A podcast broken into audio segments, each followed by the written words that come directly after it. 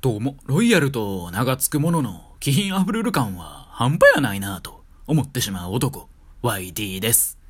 まあ、そもそもね、ロイヤルっていう言葉の意味が、王室のとか、高貴なとかなんで、当たり前なんですけどね。ロイヤルホストしかり、ロイヤルミルクティーしかり。私がもしカフェを経営するなら、とりあえず全メニューにロイヤルって付けたろうかなって思いますね。ロイヤルアイス、ロイヤルコーヒー、ロイヤルチーズケーキってな感じで。そして、それらを提供するのは私、ロイヤルワイティです。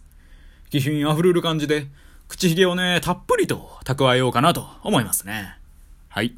今日はですね、俺のクリスマスっていう、そういうタイトルでお話ししていこうかなっていう風に思います。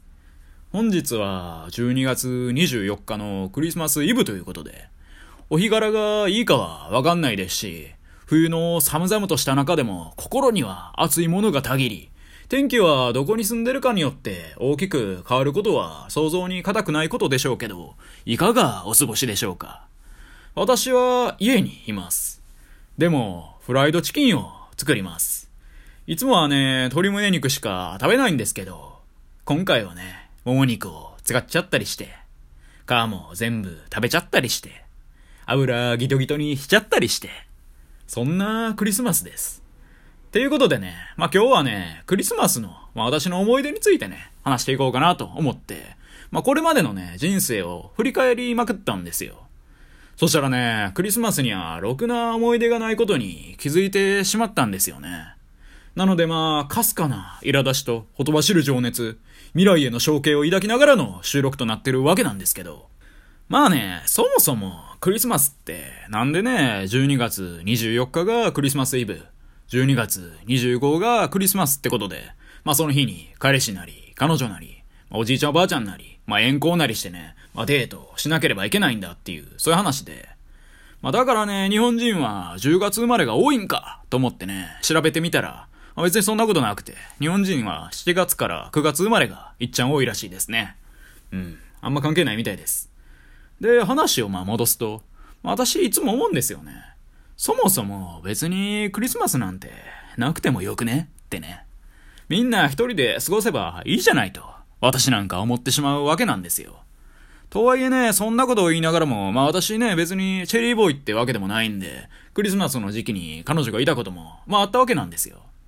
私もまあまだまだ若輩者ではあるんですけど、言うてもね、大人なんで、まあ彼女がいた時期もね、まあちゃんとありまして、で、常々ね、24日と25日のどっちか、または両方とかにね、別に会う必要ないやろと思ってたんですよね。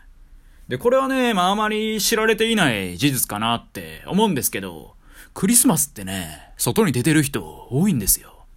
どこに行っても人多いし、混んでるし、で、キラキラ、ピカピカして、まあ、鬱陶しいじゃないですか。まあ、あのキラキラがごっつえっていうね、そういう女性も多いんでしょうけど、私はね、ちょっと人混みだと気持ち悪くなっちゃうタイプの人間なんで、まあ、ちょっと苦手なんですよね。眩しいのもね、まあ、できれば自然光で、まあ、生きたい人間なんで、ちょいきついなと。まあ、さながら原始人スタイルでやらせてもらってるんで。だからね、毎年、まあ別に毎年いるわけでもないんですけど、クリスマスになるとね、まあそのいかにして24とか25ではない日に会うようにするか、もしくは家で会うようにするかってことに、まあ私はね、情熱を注いできた人生でして。まずはじめにね、まあ彼女にはいつもこう言うんですよね。まあ所詮日にちやないかと。こういうことをね、コンコンと解くわけですよ。まあこれは今までね、何回か使った作戦ではあるんですけど、24と25が重要視されるのはあくまで世間的な考え方やと。日本古来のもんでもないと。日本人としての誇りを忘れるな。そんなものに惑わされるなと。俺たちにとって大切な日は24でもなく、25でもなく、26にしようぜっていうね。そういうごっつキモいことをね、ドヤ顔と共に話したこともありますね。まあ、これだけ聞くとね、まあ、正直ちょっとこいつ渋いなって感じだと思うんですけど、まあ、いい感じの雰囲気をちょっとね、ほのかに出しながら、まあ、いつもふざけているけれども、今日は俺真面目やでっていうね、そういう顔しながら言えば、案外ね、納得してもらえるようなこともないようなこともない気がしないでもないですね。だからまあ、24、25ではなく、26に会うっていうね、そういうことをね、しようとするんですけど、私にはね、ちょっと大いなる問題点が一つありまして、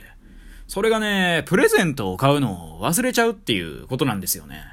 まあこれはね、ちょっと誤算だったんですけど、24、25を超えてしまうことによって、自分の中でね、なんかクリスマスって終わったみたいな、そういうことになっていて、まあ完全にもう大晦日に気持ちをね、全部持ってかれちゃうんですよね。まあ、これまでね、まあ、何人かの女性とお付き合いさせていただいたこともあるんですけど、クリスマスプレゼントとか、誕生日プレゼントとか、買うのをね、全くもって忘れてるっていうね、そういうことが私には何回もありまして。それでね、毎回微妙な雰囲気になって、それを取り戻すために、年明けからは頑張るっていう、そんな人生でしたね。ただね、まあ、今回、この収録をするにあたって、なんか一つ思い出したことがあって、それがね、大学の時に出会った先輩で、まあ、彼がね、常々言ってたんですよね。まあ、クリスマスだけに限らず、まあ、誕生日とか、バレンタインデー、まあ、他にもね、節分の日、七夕とか、まあ、いろいろね、そういうイベントってあるじゃないですか。そういう日にちが決まっているイベントごとはね、まあ、ちゃんと楽しんだ方がええぞと。まあ、意識することでね、何気ない人生にも彩りが生まれるし、変わり映えしないね、日々が続いても、そこでね、刺激を与えることもできるんやと。これ聞いてね、なるほどなっていう話じゃないですか。で、その当時の私も、そういうもんすかね？って言いながらもね、まあ、内心は確かに、それもいいですねって思ってたんですよ。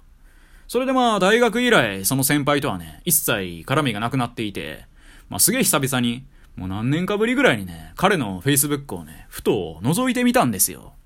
そしたらね、大学時代、バイトに明け暮れる極貧生活。それを抜け出したのは、なんちゃらメソッドとの出会いでした。あなたもきっと変われますみたいなね、内容を投稿してたんでね。まあそれ見た瞬間、そっと閉じましたね。